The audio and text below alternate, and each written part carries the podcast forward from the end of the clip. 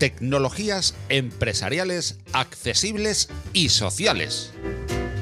Un espacio dirigido a profesionales sobre accesibilidad tecnológica, clave en la nueva economía, tecnologías accesibles, beneficio social y beneficio económico, accesibilidad y usabilidad TIC, eje de la nueva sociedad digital, tecnologías accesibles, motor de la nueva sociedad digital universal, el motor económico como motor social para un mundo más accesible y usable, con Juan Carlos Ramiro.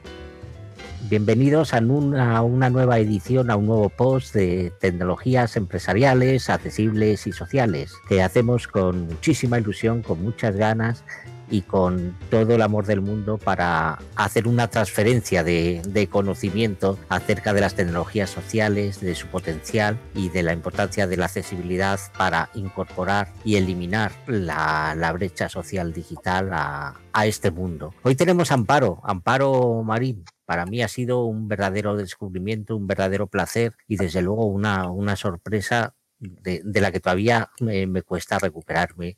Para, para bien, Amparo, eres ingeniera de telecomunicaciones, MBA, hablas eh, seis lenguajes, has, trabajado en, el servicio público, en, participado en 100.000 congresos, editado libros, por citar un, poquito de, tu formación y de, tu trayectoria y de tu bagaje. Pero lo más importante para mí ha sido descubrir tu, capacidad humana y todo lo que, toda la iniciativa y toda la innovación que llevas dentro de ti. Muchísimas gracias por estar con nosotros, Amparo. Bienvenida. Muchas gracias, Juan Carlos, sobre todo por invitarme y dejarme compartir este rato con vosotros. Amparo, yo he hecho una mini presentación acerca de ti, pero me gustaría que nos contaras un poquito más de ti, eh, qué es lo que haces y de tu trayectoria.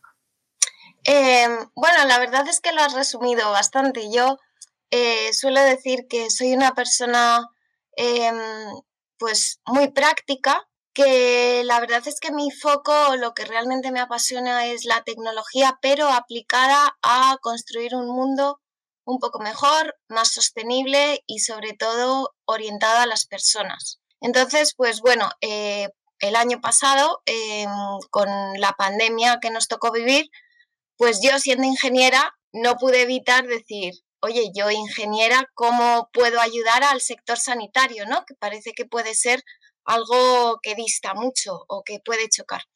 Y entonces, pues con un grupo de amigos empezamos a, aplicar la tecnología, en concreto, pues por ejemplo, impresoras 3D, para construir material sanitario. Eh, en pleno pico de la pandemia, eh, yo me acuerdo cuando eh, nos encerraron el 16 de marzo, eh, pues empezó a escasear el material sanitario y nosotros, como la mayoría de los ciudadanos, queríamos ayudar y queríamos ayudar a los hospitales, centros sanitarios, personal de primera línea. Entonces, bueno, pues aportando nuestros conocimientos, nuestro granito de arena y nuestro diseño, eh, pues unimos equipos multidisciplinares y em, empezamos a contribuir de esa forma. Según fuimos avanzando, dimos un paso más.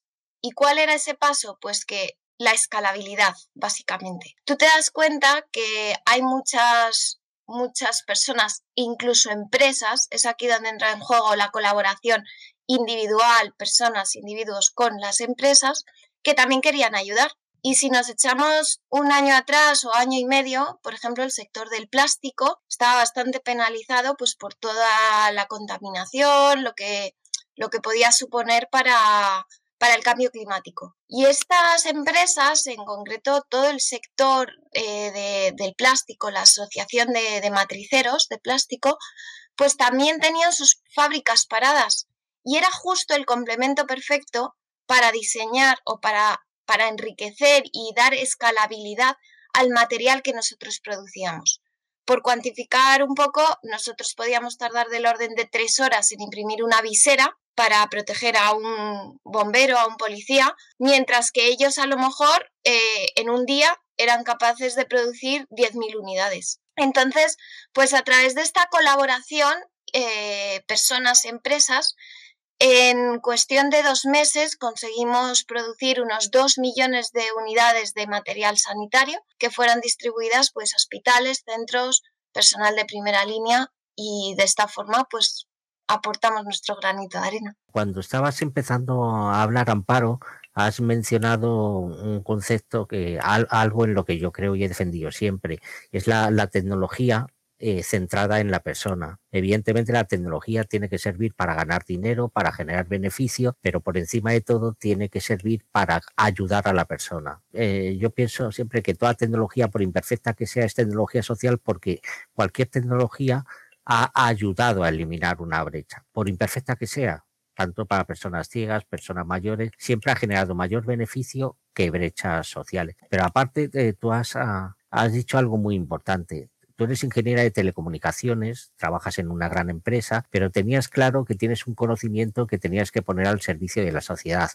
Por supuesto, tienes, tienes que trabajar, hay que ganarse la vida, pero luego hay una parcela personal, humana, que debemos revertir y coincido contigo en la mejora, cada uno desde donde podamos y como podamos. Ni, ni, todos tenemos las mismas capacidades económicas, ni laborales, ni funcionales como, como seres humanos, pero tenías claro que tu conocimiento lo querías ah, poner al servicio de la sociedad y, dinamizando además a la sociedad, involucrando a la sociedad, que me parece importantísimo. Pero, eh, ¿cómo se te ocurrió eh, poner en marcha? Porque eh, los conocimientos que normalmente tenemos asociados a un ingeniero de telecomunicaciones distan mucho de conocer, por ejemplo, como parece que tú tenías conciencia, el sector sociosanitario, el sector de, servicios sociales o de las necesidades de la sociedad, de las personas en general.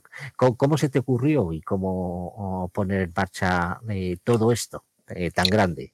Bueno, al final yo creo que es, una labor de equipo, ¿no? No es algo que, que yo me atribuya al mérito ni muchísimo menos, sino que yo creo que al final es encontrar las personas adecuadas y yo una de las cosas que siempre digo es que los recursos o el recurso más importante no es ni el dinero, ni tener una virtud fantástica y ser superdotado, el recurso más importante es tu cabeza, porque tu cabeza es el que tiene la capacidad de tener esa idea o esa voluntad de querer hacer las cosas de forma diferente y lo que tienes que conseguir es que el resto se sienta parte de. De esa forma es como la ejecución marca la diferencia y se consiguen aquellos objetivos que te propongas.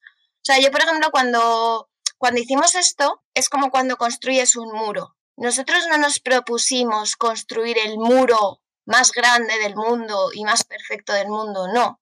Nosotros lo que decíamos es, oye, voy a poner este ladrillito aquí de la forma más perfecta o mejor que yo sé. Y lo voy a repetir día sí y día también.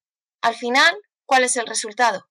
Pues al final eh, el resultado es que se construye el, muro entre todos, evidentemente, Amparo. la iniciativa que, tuviste ha, tenido tal repercusión social que eh, eh, es lo de menos, evidentemente, y no lo buscabas. Soy consciente que no lo buscabas, pero ha tenido tal repercusión que, ha, que has obtenido recientemente uno o dos premios, me, comentabas, internacionales, de europeos y, y de Naciones Unidas, tengo entendido. ¿Es así? Eh, bueno, hace eh, dos semanas eh, presenté una de mis, vamos, mi último capítulo de tesis doctoral, una, un modelo para finanzas sostenibles, pues lo presenté a, un concurso basado en tecnología blockchain y sí, gané, ganó, vamos, gané el premio. Lo, lo, que estás haciendo, cuando empezamos a hablar en estos días, no nos conocíamos, Amparo, yo pensaba hablar de accesibilidad tecnológica pero la iniciativa que, has tenido, tanto durante la pandemia como este proyecto que has presentado de servicios financieros, tiene mucho que ver con la accesibilidad, porque estás generando accesibilidad a unos servicios prácticamente para, para cualquier persona, ¿es así? Sí, no puedo estar más de acuerdo contigo. O sea, yo la accesibilidad la veo en sentido amplio. Para mí accesibilidad es compartir conocimiento. Hay muchas personas que lo que piensan es que accesibilidad es simplemente poner a disposición de personas con alguna discapacidad o con alguna limitación. Pues para mí, una persona que no conoce la tecnología, hacérsela accesible es enseñarle, es sentarse con esa persona y que esa persona sepa descubrir lo que la tecnología le puede aportar que sepa ver el valor de que la tecnología le puede hacer la vida más fácil, le puede hacer más productivo en su día a día. Obviamente, accesibilidad también es eh, o está muy ligada al mundo de la sostenibilidad. Ahora, por ejemplo, eh, en concreto, la idea que yo presenté de, finanzas sostenibles, las finanzas o el acceso a las finanzas no es universal. Sin embargo, un 92% de la población que no tiene banco tiene teléfono móvil y hay 7 millones de acciones eh, orientadas al cambio climático. Entonces, ¿por qué no hacer accesible, por ejemplo, eh, a través del móvil o a través de iniciativas eh, de lucha contra el cambio climático, la sostenibilidad, personas que contribuyan en esas acciones, pues que puedan canjear esa contribución por necesidades básicas o por cubrir sus necesidades básicas. Eso también es accesibilidad. Entonces estoy completamente de acuerdo contigo, Juan Carlos. Sí, e, evidentemente la, accesibilidad eh, va mucho más allá de hacer una rampa en el ámbito físico, me refiero, o, tener un, teléfono que te ponga las, letras más grandes, que lo puedas configurar, va mucho más. y la primera barrera de la accesibilidad es la formación y el conocimiento, sin duda sin duda. De hecho, eh, yo, llevo diciendo desde hace mucho tiempo que la tecnología, insisto, eh, eh, yo siempre diré que hay dos ámbitos que no son perfectos. Por un lado la legislación y por otro la tecnología, pero sí que son suficientemente robustas ya hoy en día para conociéndolas garantizar unos derechos. Y en la tecnología clarísimamente. El, grande, el, gran problema de la, de la, tecnología a nivel de usuario, me refiero, o de servicios dirigidos al ciudadano, no, no profesionales, es decir, eh, eh, no un laboratorio de ciberseguridad ah, para profesionales. Me refiero a la tecnología a nivel de usuario. El gran problema empieza a ser el desconocimiento de la propia tecnología por dos ámbitos. Por el, el ámbito del usuario que desconoce lo que tiene en la mano y le puede ser mucho más útil sabiendo lo que, lo que hace su teléfono móvil, por ejemplo, para configurarlo. Ese es un problema de las personas mayores, les cuesta y a muchas personas con discapacidad. Pero por otro lado, has dicho algo muy importante también, y que para llegar a la accesibilidad se necesita hablar, se necesita dialogar y se necesita esa transferencia de conocimiento, que yo también lo he hecho en falta, porque eh, cada uno sabemos de lo que sabemos. Yo creo mucho en la cooperación y en el diálogo y en aprender sin egos de ningún tipo y hecho eh, eh, para llegar a esa forma de accesibilidad de diseñar productos, servicios como es eh, en tu caso, en tu caso creo que solo con la conciencia tienes la capacidad para meterte dentro del concepto de accesibilidad, pero no es lo habitual. Se necesita mucho, mucho diálogo y mucha transferencia de conocimiento y mucho compartir para que tú tienes, yo quiero arreglar el mundo, pero ¿cómo? Y es quizá hay que hacerlo hablando con quien sabe las necesidades que tienen las personas, las necesidades que tiene una persona mayor, una persona ciega, una persona para hacer esos desarrollos eh, adecuados, dice, tecnológicamente. Eh, ¿No piensas así, Amparo? Sí, yo además quiero incidir o, puntualizar dos cosas que me han parecido muy, muy positivas y relevantes de lo que has comentado. Para mi accesibilidad, un sinónimo, más allá de, de, lo que has comentado de compartir conocimiento, sería usable. Es decir, no solo basta con que te enseñen a usarla, sino que se use, que se adopte, que sea útil, que sea práctica. Porque si te enseñan a utilizar una cosa más o menos complicada y a ti no te aporta mucho valor o, es demasiado complicado, pues dentro de dos semanas posiblemente si no lo practicas, no lo usas, con lo cual esa tecnología o esa herramienta deja de ser usable. Entonces creo que tenemos también que, incidir o hacer énfasis en el concepto de usabilidad, que se use, que se adopte, que sea útil o práctico para, para, los ciudadanos, para la sociedad en general. Y luego, otra de las cosas que yo creo que también potencia o promueve la accesibilidad es un concepto que es, mezcla ¿no? del, del inglés, que sería coopetición, es decir, competir y colaborar. O sea, no competir en el sentido de voy a machacar al otro, sino voy a colaborar para ver cómo yo puedo ser mejor. O sea, cómo lo que hace bien el otro lo puedo interiorizar y enriquecerlo. Es también esto está muy ligado a las tecnologías open source, ¿no? Donde la comunidad se va enriqueciendo unos a otros, al final van siendo más competitivos y entre todos se mejora. Entonces es como una ola expansiva. Yo creo que son dos conceptos que claramente tienen que marcar tendencia, al margen de que hay otro tercer factor y es la necesidad del cambio de la estructura productiva. Es decir, nosotros tradicionalmente, o bueno, yo por lo menos en mi experiencia profesional, ¿cómo se gestionaba un proyecto? Básicamente se lanzaba un problema, se planteaba, se dotaba un presupuesto, se proponían iniciativas y luego aquella iniciativa que más se ajustara a lo que se quería resolver, pues se le asignaba esa partida presupuestaria y se ejecutaba, ¿no? Eso es lo que yo llamaría gestionar lo probable, es decir, vamos a prueba y error. Tú tienes un, un backlog y dices, bueno, esto más o menos parece que me va a resolver el problema, invierto en ello y ya está. Yo creo que no, tenemos que cambiar radicalmente la forma de, plantear estos, retos o, de dar solución a los problemas eh, y es liderar lo posible. Es decir, yo voy a hacer escucha activa.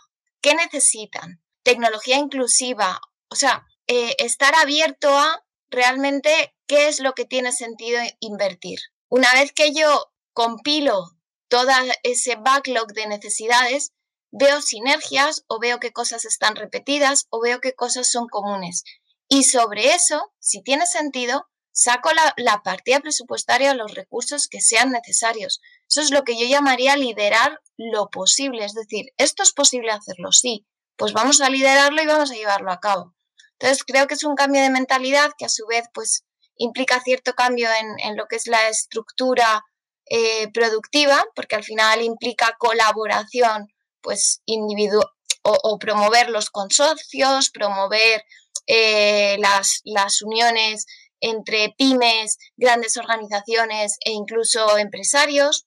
Em, pero bueno, es un poco mi visión de por dónde deberíamos ir. Totalmente de acuerdo, Amparo. Mira, eh, eh, en estos días que hemos, que hemos estado hablando, ya, ya te comentaba que en su día yo puse en marcha el CENTAC, Centro Nacional de Tecnologías de la Accesibilidad, y una vez que el CENTAC cerró, eh, he puesto en marcha una nueva empresa eh, con esa misma filosofía, AISTE, accesibilidad, inteligencia social y tecnología, con, eh, con, esa misma mentalidad que es la, la colaboración social. ambas entidades están basadas en un concepto de colaboración público-privada. Esta es privada completamente, pero porque creo en esa capacidad y en esa necesidad de colaboración. Y creo en el concepto que tú has dicho de cambiar la forma de, llevar a cabo el cambio de estructura productiva, sin duda, y liderar lo posible. Lo que pasa, yo creo que hoy en día prácticamente todo es posible. Lo que pasa que depende cómo lideres ese cambio, dice, puede ser eh, puede generar mayor beneficio social o menor, sin duda. Y cuando utilizamos lo que tú has comentado al principio, es decir, que yo siempre hablo de accesibilidad y usabilidad, y para mí cada vez más la palabra, el concepto usabilidad tiene más importancia que el de accesibilidad. Accesible tiene que ser y además es regulado por ley en todo, incluso en los servicios financieros, amparo, que es algo que eh, muy poca gente conoce. Ahora entra en vigor una directiva europea que afecta al sector financiero en todo lo que va a realizar de cara al ciudadano pero la usabilidad tiene que ir de la mano. Es como la madre y el hijo, o el padre y el hijo, o, la, mujer y, el, y, la pareja tienen Una no tiene sentido ni tiene la misma capacidad ni el mismo potencial sin la otra, sin duda. Yo siempre pongo un ejemplo de muy claro. Yo puedo tener el teléfono más, eh, más accesible del mundo, pero yo que soy usuario de silla ruedas, si me lo pones encima de un armario, pierde para mí cualquier tipo de posibilidad de usabilidad. Es decir, no lo uso el ah. por qué, otro, un ejemplo muy claro, el, lo pongo muchas veces y parece que soy accionista de Google, pero, y, te aseguro que no lo soy, pero para mí eh, Google es el máximo exponente de usabilidad, porque lo hizo tan sencillo que no necesitaban ningún manual de instrucciones para utilizarlo. Te puso una casilla allí en medio sobre un fondo blanco y una persona mayor de 80 años o un niño era capaz de averiguar para qué servía eso. Y se puso a liderarlo y se ha quedado con el mercado insisto, no sea accionista de Google, es que es un, es un ejemplo que a mí me ha impactado enormemente. Y la colaboración, la colaboración sin duda de, público-privada, eh, de, ciudadano, como, como tú comentabas, ciudadano-empresa, eh, ciudadano, eh, empresa, organismo, asociaciones no lucrativas, la colaboración global, sin duda. Todo eso es lo que seguridad, porque aglutinamos y compartimos ese conocimiento, sin duda, diré. Me parece que con esa transferencia, andando juntos eh, por el camino, se avanza mucho y ganamos todos, porque eh, hay algo que nunca va a desaparecer y es eliminar la necesidad global a nivel mundial. Entonces, y hay espacio para todos, para la empresa privada que quiere ganar mucho dinero, para los profesionales independientes, para las fundaciones, para los organismos no gubernamentales. Hay espacio para todo, pero el secreto es andar juntos. Sí, estoy totalmente de acuerdo. Eh, de hecho, yo hablaría de accesibilidad universal. O sea, la tecnología tiene que ser em, accesible de forma universal. ¿Y esto en qué se traslada? Pues yo lo definiría como, por ejemplo, un árbitro o un buen árbitro que siempre tiene que estar presente, tiene que cumplir sus funciones a la perfección, pero no se tiene que notar su presencia. Entonces, pues es, es un poco el símil al cual deberíamos ir. Accesibilidad o tecnología accesible de forma universal, es decir, para todos, eh, sin ningún tipo de distinción, donde la tecnología cumpla esa, esa función de, de, permitirnos introducir una sistemática de mejora continua, hacer nuestra vida más fácil, sin, de forma totalmente no intrusiva, que no se note, pero que sepamos que está ahí. Amparo, este, lo que te voy a comentar es, eh, es un debate o algo que se lleva hablando desde hace, eh, desde hace décadas. ¿Tú crees que en, las grandes empresas, las, empresas líderes, tractoras de la sociedad a nivel empresarial, a nivel industrial, y no, solo tecnológicas, eh, en general, del sector productivo, son conscientes de, el beneficio que les puede reportar la accesibilidad y la usabilidad tecnológica para, para captar clientes, para incrementar su beneficio, para agrandar su balanza de, negocios y, al mismo tiempo generar eh, beneficio social, pero sobre todo de lo que les puede aportar económicamente el introducir conceptos de accesibilidad y usabilidad en, en sus productos, servicios o entornos que, que ponen al servicio de los ciudadanos. Pues déjame responderte de una forma un poco híbrida, es decir, conciencia creo que sí que la hay. El problema es que muchas veces no se cuantifica. Entonces, conscientes sí. ¿Cuánto de conscientes? Pues es ahí donde difiere. Em, y aquí yo diría que entraría un poco el concepto, es, es lo que permite a las empresas diferenciarse. Has hablado de Google, has hablado, y, y, con Google, pues yo incluiría quizás pues a Amazon, Alipay. ¿Qué es lo que ha hecho a estas empresas que tengan más éxito que otras? Pues posiblemente esa, eh, ese sacar valor a la información, ese poner en valor de cuánto me puede aportar esto a mi cuenta de resultados y llevarlo a cabo. Entonces, muchas veces las empresas lo que no tienen es esa perspicacia o esa capacidad de sacar los datos cuantitativos que le permiten ver realmente cuánto se están perdiendo por no hacer sus productos o servicios más accesibles. Sin duda, y, el cómo hacerlo, muchas veces pensamos que el sector tecnológico, que es en nuestro campo y el tuyo, dice, va, a, conllevar un sobrecoste enorme. Yo soy de los que defiendo que, eh, que en muchísimo menos, sino que el saber cómo hacerlo significa que puedes no incurrir en esos sobrecostes y hacerlo eh, infinitamente mejor. Pero para eso tienes que saber cómo hacerlo y dejarte asesorar por quienes saben. Y, eso solo puede ser a través de la colaboración y volvemos a la transferencia de conocimiento, dice, entre, en, el, en este caso, el sector financiero y, en otro, los profesionales de las necesidades tecnológicas de, la sociedad, pero se necesitan sentar en, el, en la misma mesa donde se generan las estrategias. Sí, yo lo que creo es que necesitas equipos multidisciplinares y eso es lo que te va a permitir, eh, bueno, quizás lo que decías tú, el saber cómo hacerlo o muchas veces eh, dar un paso atrás y decir y plantearse, hacer challenge de las cosas y plantearse cómo hacer las cosas de forma diferente. Porque a lo mejor para ir de un sitio a otro, tú sabes cómo hacerlo, pero la pregunta es, ¿y se puede hacer de otra forma? Entonces, eso es lo que te aporta tener un equipo multidisciplinar y dejarte aconsejar o replantearte si además de la forma tradicional hay otra forma, como podría ser, pues eso, eh, lanzar un producto más inclusivo, más sostenible, que te permita a su vez o, que rompa el estereotipo de que eso supone un sobrecoste. Evidentemente, Cuando, cuando hablamos de, accesibilidad universal, muchas veces no, nos viene a la cabeza las barreras físicas, que yo creo que nadie está en contra actualmente de eliminarlas, sobre todo porque estamos entrando en Europa, por ejemplo, hablando menos, pero en Europa es un claro ejemplo de un envejecimiento poblacional enorme. Y este envejecimiento poblacional que no necesariamente genera discapacidad, pues sí va generando limitaciones. Entonces yo creo que los propios responsables de, grandes empresas, nuestros responsables públicos, nuestros profesionales de la educación y de, otros ámbitos, empiezan a ser conscientes de que hay que tomar partes en el asunto para no dejar a una mayor, a un mayor porcentaje cada vez mayor de la población fuera de juego.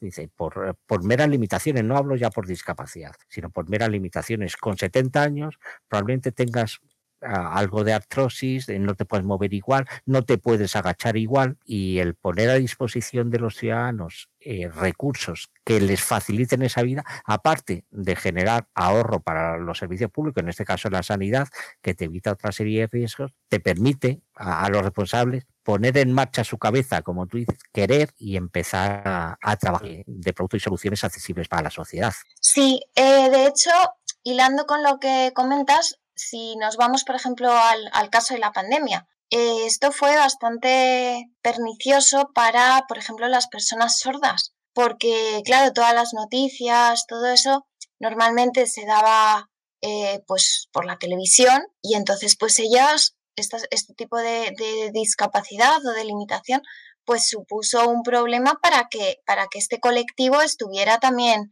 eh, al día de lo que o informado de lo que está ocurriendo. Entonces, en este sentido, yo creo que también se debe apostar por aquellas empresas o, tecnologías que adaptan eh, espacios o que a través de inteligencia artificial, por ejemplo, pues eh, posibilitan que estas personas pues, puedan reconocer sonidos en el entorno a través de alertas, eh, señales luminosas, eh, notificaciones en dispositivos inteligentes como bombillas, eh, sistemas de señaléctica, móviles, smartbands. Em, entonces, estas son iniciativas que también un mundo desconocido y que yo creo que, deberían aflorar. Y surgen muchas veces de la propia necesidad o del propio contexto. Fíjate que la, la tecnología domótica que hace unos poquitos años era carísima y era para, para personas o familias con recursos relativamente altos, ahora la tenemos a disposición de prácticamente cualquier ciudadano. Siempre quedan ciudadanos excluidos y por su capacidad económica también como hemos hablado, pero cada vez la tenemos más asequible a nivel económico, que es otra forma de accesibilidad, de eliminar la, la brecha de accesibilidad. La accesibilidad económica es fundamental. Y hoy en día, eh, donde la inteligencia la estamos metiendo en las bombillas y la vamos a, la podemos activar a través de un asistente de, de, voz, como es el de Alexa, o directamente a las bombillas, la inmensa mayoría de la población, para mí es un recurso de usabilidad enorme, y sobre todo para las personas mayores o personas con discapacidad intelectual, y la inmensa mayoría de la población desconoce que existen esos recursos. ¿Cómo, ¿Cómo, piensas que podemos hacer llegar esa información al usuario que además incrementaría exponencialmente sus niveles de ventas? Pues yo creo que aquí influye mucho la actitud. Es decir, nosotros cómo, cómo conseguimos hacer llegar el, el material a todo este personal sanitario. O sea, nosotros yo soy una persona muy normal y corriente que está en mi casa y con unos amigos al final conseguimos movilizar a 18.000 personas. Pues ¿cómo lo consigues? Pues yo creo que a base de determinación y trabajo, ¿no? O esfuerzo, o no darse por vencido, esa, ese espíritu de superación. Entonces, eh, ¿cómo consigues que la tecnología llegue a las personas? Pues lo primero es eh, adoptarla o tener esa inquietud eh, intelectual. Obviamente no todo el mundo tiene los mismos intereses ni esa misma inquietud intelectual, pero sí que hay personas que saben eh, hablar los dos idiomas. Yo, por ejemplo, pues hay, hay veces que me dicen, pero tú ingeniero, ¿cómo acabas trabajando en banca? Bueno, pues al final la ingeniería lo que me ha dado es eh, la sistemática o la capacidad de, de, querer resolver personas, ¿no? Y esa es una característica que yo tengo. Entonces, si yo soy capaz de hablar esos dos lenguajes, el lenguaje de la tecnología y el lenguaje del negocio, yo tengo esa corresponsabilidad con las personas que me rodean de darlo a conocer y de ponerlo en práctica. Entonces yo creo que también es un tema de actitud y de voluntad. Si está ahí, transmítelo. Amparo, ¿qué importancia piensas que puede tener la tecnología de impresión en 3D o qué impacto puede tener en, el futuro de cara a hacer llegar soluciones accesibles y usables a la ciudadanía, sobre todo a aquella ciudadanía que no tiene demasiados recursos económicos? Pues yo creo que es la complementariedad. Es decir, tú con tecnología 3D puedes conseguir fabricar piececitas que son claves para la construcción de algo más grande, pero no puedes utilizarlo como, como algo estanco. Me explico un poco mejor. Supongamos que tú estás o quieres construir un, un respirador un respirador para, un, para una UCI. Eh, posiblemente de esto ya hay empresas, está Gersil, hay, hay empresas especializadas, empresas de equipos médicos. Pero si tú tienes la necesidad de imprimir, de, de hacer eh, o se te rompe una pequeña pieza que, que, forma parte de ese respirador, para esa empresa, para esa gran empresa, para Gersil, puede ser un arco de iglesia tener que reproducir toda la cadena productiva solo para esa piececita, mientras que con una impresora 3D en apenas unos minutos tú puedes suplir esa carencia. Entonces yo creo que el, impacto de, la tecnología 3D va a residir en, la capacidad de complementar y de mm, speed up, o sea, de acelerar el cubrir o suplir carencias que en procesos productivos normalmente pues serían mucho más pesados o más engorrosos. Te voy a hacer una última pregunta, porque tu tiempo es oro, evidentemente, pero es una pregunta que a mí me, me preocupa. En el caso de, hablando de impresión en 3D y hablando del sector ortoprotésico, es decir, quienes te venden las sillas de ruedas, los bastones, las férulas, cuyo precio es altísimo, tanto para la seguridad social como para el ciudadano, aquello que no está subvencionado, costeado. ¿No crees eh, que puede haber una lucha de poder económicas o dificultades verdaderamente importantes para la introducción de soluciones 3D eh, para el ciudadano que tenga estas limitaciones o estos eh, problemas con el sector ortoprotésico? Es una pregunta muy complicada, pero que a mí me preocupa. Yo lo veo en positivo. Es decir, va a poder hacer accesible a personas que antes no lo tenían aspectos que pueden salvar su vida. Entonces yo creo que va a ser una revolución. Eh, o sea, ahora, por ejemplo, en, en impresión 3D se están haciendo ya Mm, un, abanico bastante amplio de prótesis, o sea, hablamos de prótesis dentales o, de mm, prótesis pues, eh, de, otra naturaleza en, el sector sanitario y yo creo que lo, que lo que va a permitir es precisamente abarcar o dar solución o curar a más personas. Yo también pienso así, Por ejemplo, incluso para pensar en trasplantes de órganos. O sea, cuando tú te vas a los hospitales, siempre es, pues hoy necesitamos tantos donantes, hoy necesitamos siempre este tipo de carteles.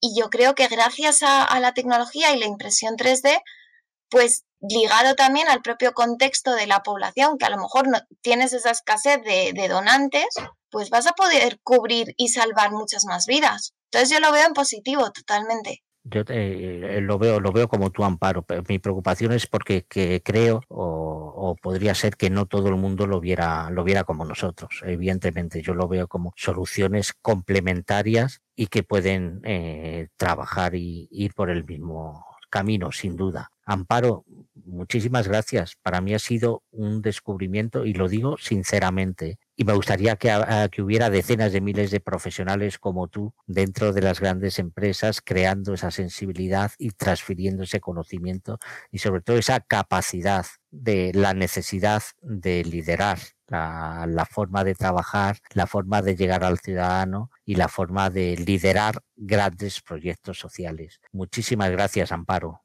Muchísimas gracias a ti y para mí ha sido de verdad un, un placer. Os esperamos en el próximo post de tecnologías sociales, empresariales y sociales. Muchísimas gracias a todos los que nos habéis seguido en directo y a través de, de las redes. Hasta pronto.